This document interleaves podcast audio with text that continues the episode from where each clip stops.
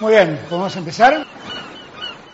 Se han dado situaciones inéditas eh, o increíbles. Por caso quiero decir que se acabara la merluza. No me digas que merluza, no mariposa, que yo sí como merluza. Bienvenidos a Se acabó la merluza, una relación de datos históricos inútiles que se conjuran para tramar alguna verdad. Con Jorge Tezán y un equipo que aún no se encuentra, no se encuentra.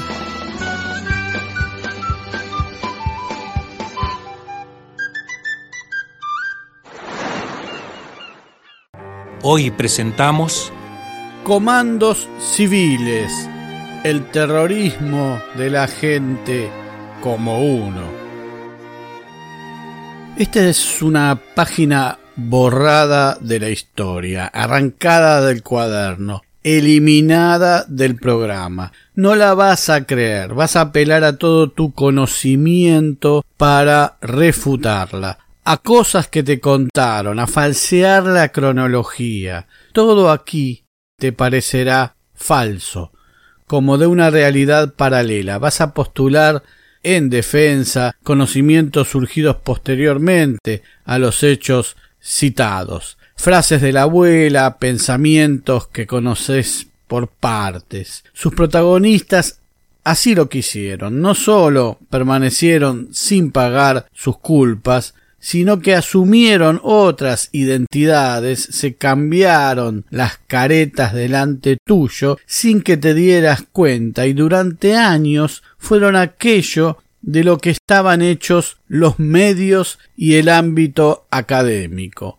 Opinadores autorizados, ejemplos de familia, invitados a programas, la cultura misma, una mesaza, hasta te has reído con ellos. En la Argentina, si te mencionan la violencia política, la llamada lucha armada, poner bombas, automáticamente pensás en militantes peronistas, en montoneros combatientes vinculados a la izquierda o al peronismo liso y llano, relacionados a los años 60 y parte de los 70. Bueno, no, Primera idea falsa. Vuelvo a preguntarte, ¿vos creés que la violencia política en la Argentina se inició con los movimientos guerrilleros de procedencia peronista o de izquierda? Respuesta nuevamente. No. Fueron los comandos civiles revolucionarios o comandos civiles a secas, una verdadera multipartidaria del odio armado que buscaba derrocar al legítimo gobierno peronista y que años después se embanderaron hablando de democracia y república, mimetizándose con ese mensaje. Estaban integrados por una especie de casta intelectualoide de jóvenes de familias notorias, muchos estudiantes universitarios provenientes de distintos espacios políticos, mucho doble apellido venido a menos y con una cierta sensación paranoica de que todo se venía abajo. Radicales, socialistas, nacionalistas, nacionalistas católicos, demócratas cristianos y hasta comunistas, lo suficientemente blanquitos como para denostar al peronismo y al aluvión zoológico que generaba. Encarnaron un decidido grado de violencia extrema en contra de lo que sentían que era un proceso de peronización compulsiva y conformaron un sistema de resistencia civil organizado en nombre de la libertad, del amor a la patria y los valores nacionales, y para mantener y conservar las jerarquías sociales y tradicionales de la Argentina podemos decir que es una adaptación armada del conservadurismo liberal histórico. Por poner un principio a la historia, porque la intolerancia a la democracia no la tiene, digamos que la absolutamente legal aprobación de la nueva Constitución de 1949, que eliminaba los escenarios en que la de 1853 les permitió a los intolerantes cultivar sus trampas y evitar la autonomía de las masas en la República posible de Alberdi, representó para muchos sectores un texto madre sobre el autoritarismo político basado en no haber obtenido en las urnas los votos necesarios para hacerle frente a su aprobación. A partir de allí, el gobierno comenzó a ser llamado régimen, término naturalizado sin un necesario correlato con la realidad en la que regían las instituciones de la democracia y utilizado como un enorme paraguas bajo el cual todo lo oscuro estaba permitido para accionar en su contra. Es decir, tu gobierno en el que se vota en forma cantada en iglesias y un tipo puede decir que ya votaste y echarte, en el que no votan las mujeres, es una democracia. Pero el gobierno de quien incluye a todos esos sectores es un régimen. El estadio régimen permitiría elaborar planes para matar a Perón y Eva o justificar este accionar en un artículo constitucional que hoy no se le permite al considerado enemigo y del que entonces hablaba el general Lonardi que los argentinos sí tienen derecho a armarse en defensa de la Constitución la de 1853 y las leyes, artículo 21 de la norma de 1853, así que recuerden esta idea como también el artículo 22 de la misma. Allá por los años 50, la derecha, lejos de personificar la lucha contra el comunismo, como dicen hacer a partir de los 70, o de cómo ahora se tipifican en una lucha contra grupos de Medio Oriente a los que llaman terroristas, y termina por llamar terrorista a un tipo que roba un cajero, asumían un rol propio de la época. El peronismo para ellos era un ocupador nazi ante el cual el pueblo no nazi, y aquí entraban todas las ideas ajenas al peronismo, debía luchar. Y ahí aparece esta idea del perón nazi que tanto te crees. No por el supuesto nazismo de Perón, sino por el rol que pretendían asumir sus opositores, víctimas supuestas del nazismo, ese era el juego al que querían jugar, que no fue otro que la lucha de los combatientes franceses contra la ocupación de Hitler para liberar Francia. Es decir, la mayoría del pueblo, votado por casi el 60% de la población, eran como invasores del país. A tal punto se forzó esta figura de que vivían en la Segunda Guerra Mundial que el bombardeo a la Plaza de Mayo del 16 de junio de 1955 se parangonó y se planeó como el ataque japonés a Pearl Harbor, en este caso poniéndose los militares más justamente del lado de los agresores. Pero quienes encabezaron los actos terroristas en contra del gobierno de Perón decían que utilizaban el modelo de los maquis de la resistencia francesa e incluso asumían en un principio su nombre y hasta su vastedad ideológica. Aunque en realidad los maquis franceses no eran tan urbanos y su nombre quiere decir cubierto de matorrales, algo no muy esperable en las calles de Buenos Aires o de cualquier ciudad del país. Pero bueno, eran jóvenes con ciertas virginidades que jugaban a eso. Pero como los copitos o los de Revolución Federal actuales jugaban con fuego. Uno de sus juegos consistía en considerarse la vanguardia de la revolución, al incitar a las Fuerzas Armadas a sublevarse al gobierno constitucional. Digamos que a las Fuerzas Armadas no les disgustaba el rol, ni permanecieron inocuas a estas súplicas, porque uniformados notorios, aunque aislados, contribuyeron a entregarle armas y explosivos para sus atentados. Básicamente de allí vino su provisión militar, cierta instrucción y apadrinamiento. Más aún, en la Córdoba del golpe de 1955, estos movimientos terminaron luchando a la par de las Fuerzas Armadas y acusando a éstas de no poner todo para lograr los objetivos.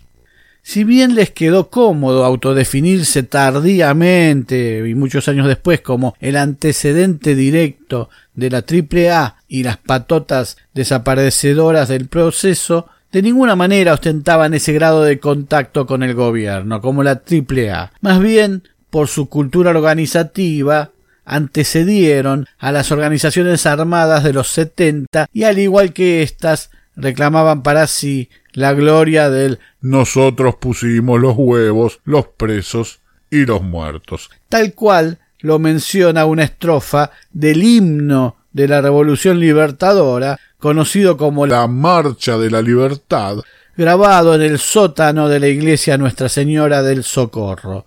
Y si la muerte quiebra tu vida, al frío de una madrugada, perdurará tu nombre entre los héroes de la patria amada. Al igual que grupos armados posteriores, tenían una composición celular clandestina con un responsable cada diez o veinte militantes. Usaban nombres falsos, documentos falsificados, sistemas de citas, imprentas clandestinas, recibían instrucción en manejo de armas, explosivos e interrupción de comunicaciones. Su financiamiento provenía de sectores del poder económico como sí, la sociedad rural. Precisamente fueron dirigentes de la sociedad rural y del radicalismo de Corrientes quienes ya en 1946 planificaron un atentado contra la vida de Perón en ocasión de su visita a esa provincia que pudo ser abortado. Muchos indican como el punto de partida de los comandos civiles al fallido golpe del 28 de agosto de 1951 en el que el general retirado Benjamín Menéndez, tío de Luciano Benjamín Menéndez, genocida del llamado proceso, y de Mario Benjamín Menéndez, fugaz gobernador en Malvinas durante la guerra de 1982, encabezó una sonada que duró pocas horas y que le valieron una condena a quince años de prisión para evitarle el correspondiente fusilamiento que Perón solía evitar para sus ex camaradas, además de condenas a más de un centenar de militares. Sin embargo, no se percibe aquí la huella de los comandos civiles más que como para presentar a algunos personajes. Menéndez había mantenido reuniones con el general Lonardi, único militar no peronista con mando de tropa, pero no había logrado coincidencias ante las presiones de los principales políticos de la época, como Arturo Frondizi de la UCR, figurita repetida en estas conspiraciones, Américo Ghioldi de un socialismo que era más bien socialdemócrata por responder a la Segunda Internacional, el conservador Reinaldo Pastor y Horacio Teddy del Partido Demócrata Progresista, entre muchos otros. Por ahí está el embrión de los comandos civiles. Precisamente tras el llamativo silencio de la UCR, la Unión Cívica Radical, ante la sonada de Menéndez, la justicia empezó a señalar a tres diputados del partido de Irigoyen implicados en el golpe.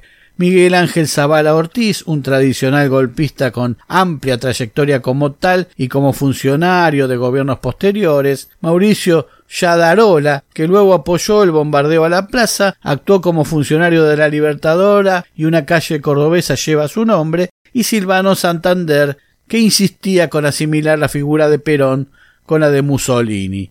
Los tres fueron desaforados, excluidos de la Cámara, y sus historias son contadas con más detalle en el capítulo 27 de Se acabó la merluza sobre radicales golpistas. Tras el frustrado golpe de Menéndez, Perón dicta el estado de guerra, una especie de estado de sitio. Entonces sí, todos los sectores que no habían estado de acuerdo con la Constitución de 1949 salieron a leerla fervorosamente para indicar que la norma no preveía en su redacción el llamado estado de guerra y a gritar que Perón violaba la Constitución que el resto de los partidos había desaprobado. Cuando no se pensaban libertarios en lucha contra el ocupador nazi, los comandos civiles eran algo más eficaces. Comienzan organizándose mediante premisas que movimientos posteriores repetirían, cómo asaltar y balear uniformados con el fin de tomar coraje ante estos uniformados y a su vez robarles las armas y apropiarlas para posteriores atentados. Algo así sucedió el 30 de julio de 1955, ya cuando la violencia estaba totalmente desatada, y asesinaron al agente de la policía montada Juan Lino Barrio Nuevo, de 22 años, en Richieri y Udaondo, Buenos Aires, frente a la parroquia Santiago Apóstol que estaban custodiando. Los medios de la época destacan que el uniformado se había casado hacía apenas seis meses, cuando la condición familiar era aún una virtud. La investigación avanzó sobre el grupo que atentó contra Juan Lino Barrio Nuevo y determinó que se planeaba un ataque sincronizado al sistema de comunicaciones los teléfonos, a las empresas de luz, a las radios, a la provisión de agua, a la sede de la CGT y seccionales de policía, etc., para generar un caos tal que permita atentar contra la vida del presidente de la nación y sus principales ministros o allegados. Se llegó a allanar un establecimiento religioso, una escuela religiosa, el Colegio Máximo de San Miguel, donde funcionaba un arsenal para los combatientes y allí se detuvo al rector. Y un par de curas estaban también complicados. También sorprende la detención de una mujer que vivía en el macrocentro porteño y en su poder tenía unos globos que se lanzarían portando unos panfletos que incitaban a la resistencia civil, al ausentismo escolar y laboral, a no adquirir periódicos ni comprar mercaderías. Los globos tenían una mecha que los haría estallar a los globos a una cierta altura para dejar caer los volantes sobre la población. Ante la pretendida o la llamada censura del gobierno peronista justamente a estos movimientos. No le iba a dar Perón espacio en los medios al golpismo. Otra rutina de los comandos civiles era la colocación de bombas en locales partidarios peronistas o del partido que fuera. Monumentos y estatuas que no eran de su agrado eran vandalizados, además de la colocación de explosivos en antenas de medios. Grupos de a diez hombres jóvenes apiñados en autos prestados, con gran cantidad de armas largas, fusiles ametralladoras y cartuchos de gelinita, que debían hacer explotar con mechas. Más participación habían comprometido los comandos civiles unos meses más tarde, en enero de 1952, cuando el plan era asesinar al presidente y a la misma Eva Perón, que transcurría sus últimos meses. El coronel retirado José Francisco Suárez uno de los ya implicados en el alzamiento de Menéndez, había preparado camiones blindados que atacarían la residencia presidencial que entonces quedaba en Libertador y Tagle. También el Departamento Central de Policía, el Correo Central y la red de teléfonos de la capital federal. El plan fue desbaratado por las tareas de inteligencia del gobierno. Cincuenta militares retirados acabaron en prisión. Llama la atención la cantidad de militares retirados y si tal vez el retiro no fuera una acción tendiente a minorar las sanciones en caso de ser pescados participando en estas acciones. Además del mismo Suárez, el que había organizado todo, el coronel Toranzo Montero y el almirante Leonardo MacLean, entre los civiles se encontraban los políticos radicales Alberto Candiotti, de vastísima trayectoria diplomática y artista plástico, César Coronel y Germinal Basso. Los comandos civiles tienen una participación decisiva el 15 de abril de 1953 al colocar bombas en las inmediaciones de la Plaza de Mayo y en el subte línea A durante un discurso de Perón en un acto de la CGT. Es el primer atentado terrorista contra población civil antes del de la Embajada de Israel y luego el de la AMIA provocan seis muertos en el lugar, dos más que mueren en los días subsiguientes, noventa heridos y diecinueve mutilados. Si las bombas que habían ubicado entre la mampostería de los edificios sobre el frente de la plaza hubieran estallado, el saldo en muertos hubiera sido enorme. El grupo terrorista estuvo conformado por Roque Carranza, Carlos Alberto González Dogliotti, Arturo Matov y los hermanos Alberto y Ernesto Lanuse, apoyados por el capitán Eduardo Tolque, que les proveyó los explosivos. Roque Carranza, militante radical, conocido, que luego fue ministro de Raúl Alfonsín y que muriera ejerciendo su cargo, por lo que una estación de subte lleva su nombre. Y Arturo Matov, padre del Enrique Matov, secretario de Seguridad del gobierno de De la Rúa, responsable de la represión en la Plaza de Mayo y condenado a cuatro años y tres meses de prisión por las vidas perdidas en aquella ocasión de 2001, condena que aún deberá pasar por la amiga Corte Suprema. Continuando ese delirio en el que se pensaban partisanos combatiendo al invasor nazi, los comandos civiles dijeron reproducir la llamada Operación Antropoide, por la cual dos paracaidistas que cayeron sobre Praga desde Inglaterra asesinaron en una acción que salió bien de casualidad a Heinrich Heydrich, el carnicero de Praga, administrador designado por Hitler y tan cruel que el mismo Führer lo admiraba. Los comandos diseñaron el siguiente plan al que ellos le veían similitudes con el que acabó con Heydrich. El reconocido médico Mariano Castex, junto a un grupo de compañeros pertenecientes a la FUBA, planearon minuciosamente cargar un jeep con explosivos y volarlo el 17 de octubre de 1953 al paso del presidente por la avenida Alem. El operativo que estaría integrado entre otros por Roque Carranza y Diego Muñiz Barreto, fracasó cuando este último, Muñiz Barreto, confesó todo durante una borrachera y provocó la captura de los conspiradores, quienes fueron a parar a la alcaidía de tribunales y al exilio los que zafaron. Castex, que luego sería mm, peronista, digamos, y un hospital llevaría su nombre, llamó a la operación la conspiración bebé por la juventud de sus integrantes. Incluso el mismo Castex en 1966, sin salir de su matriz nacionalista, pero ya integrada a una red política mucho más amplia, opinaba que en realidad el peronismo era la doctrina social de la Iglesia con una mezcla de fascismo y algunos ribetes de nacional-socialismo, pero reconocía que el país no podía funcionar sin peronismo.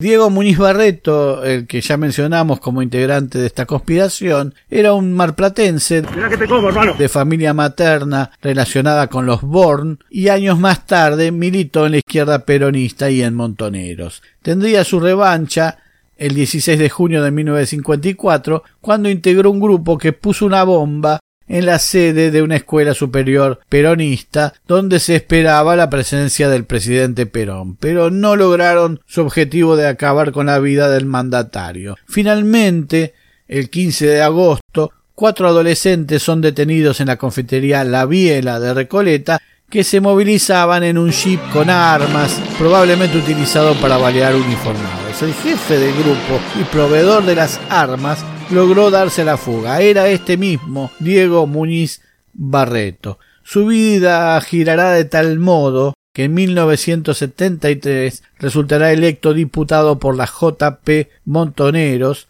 y luego de renunciar se vinculará al ERP y es uno de los detenidos desaparecidos desde 1977.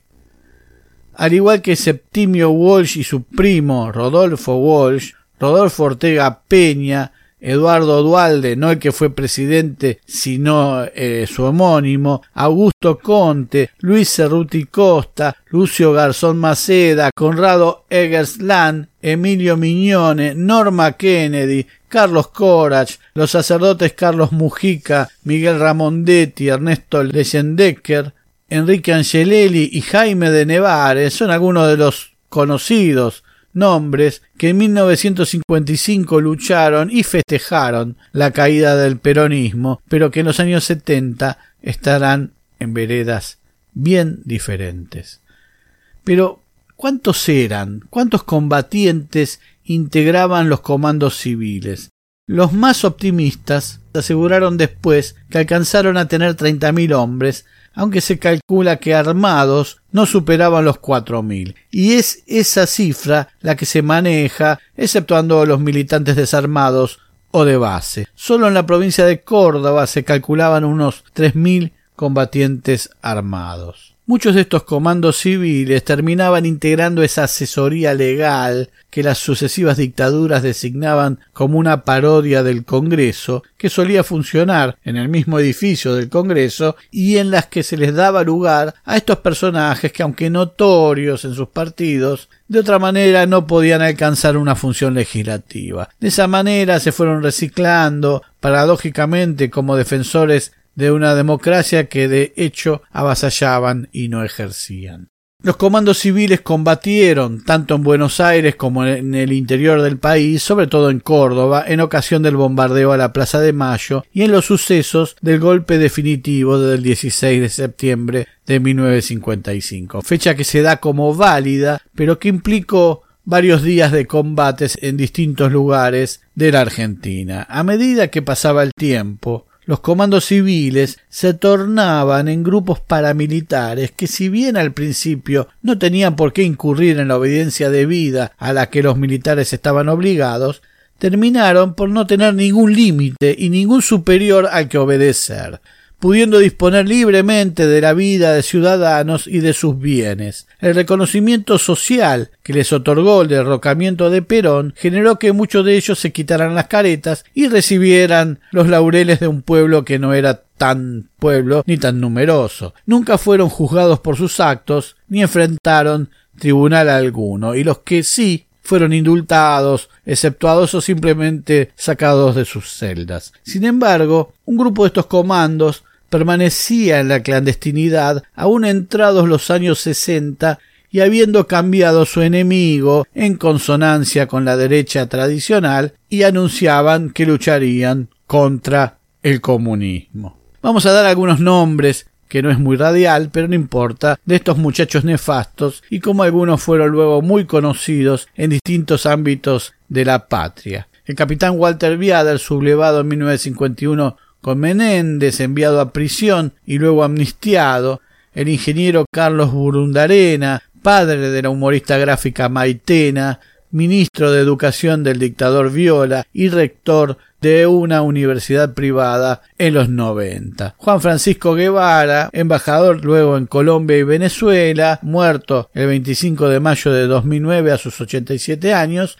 al quedar viudo tomó los hábitos y murió al poco tiempo. Renato Benzacón, Darío Hermida, Adolfo Sánchez Cini, Edgardo García Puló, capitán retirado del ejército, Francisco Olmedo y Raúl Puigbó, periodista, luego decano de la Facultad de Ciencias Sociales de la Universidad Católica de La Plata, funcionario de Onganía, decano de Ciencias Sociales de la Universidad del Salvador, director de TELAM entre 1982 y 1984 y presidente director de Radio Chaco. Otros participantes fueron Francisco Truso de la familia, esta que tuvo un problema bancario en épocas de Menem, el periodista Mariano Grondona de Hora Clave, el también periodista Augusto el Nene Bonardo, el luego polifuncionario Santiago de Estrada, el bodeguero David Michel Torino, Emilio de Bedia y Mitre, Mario de las Carreras, Emilio Pose, Eduardo Madero Lanuse, Reinaldo Tetamanti, Alejandro Astiz, Roberto Echepareborda, Menéndez Betty, relacionado con los Brown y supermercados La Anónima,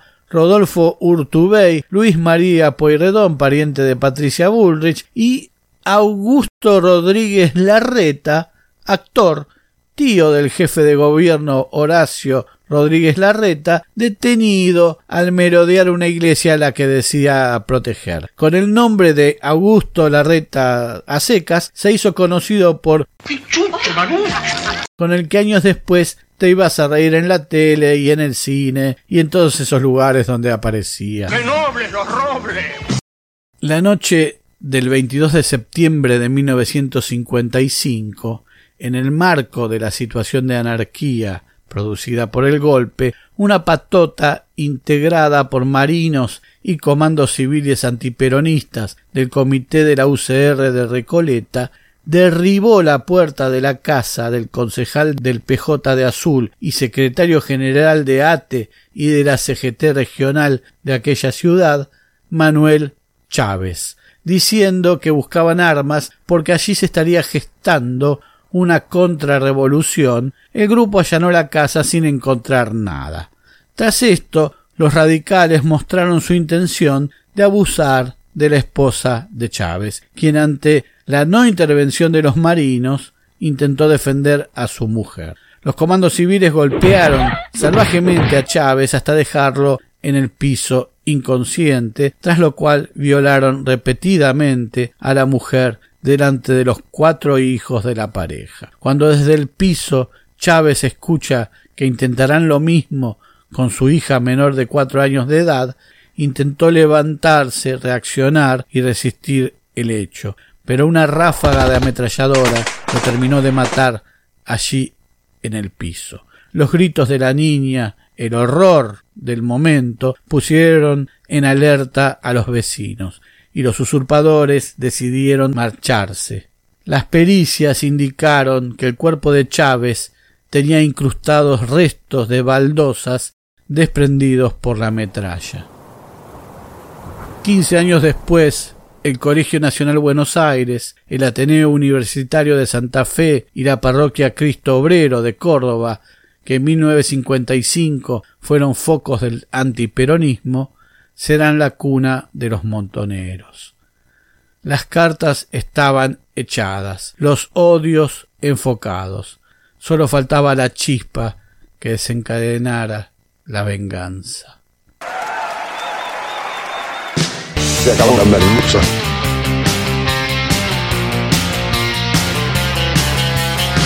Y ahora tiro yo, porque me toca en este tiempo de plumaje blanco,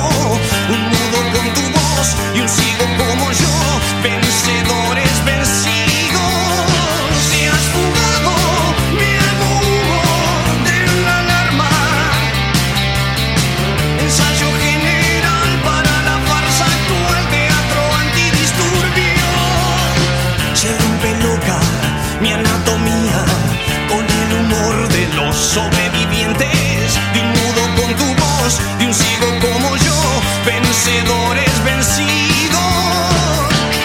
nuevos capítulos de Se acabó la merluza. Se acabó la merluza es idea, redacción, recopilación y hace lo que puede Jorge Tezán.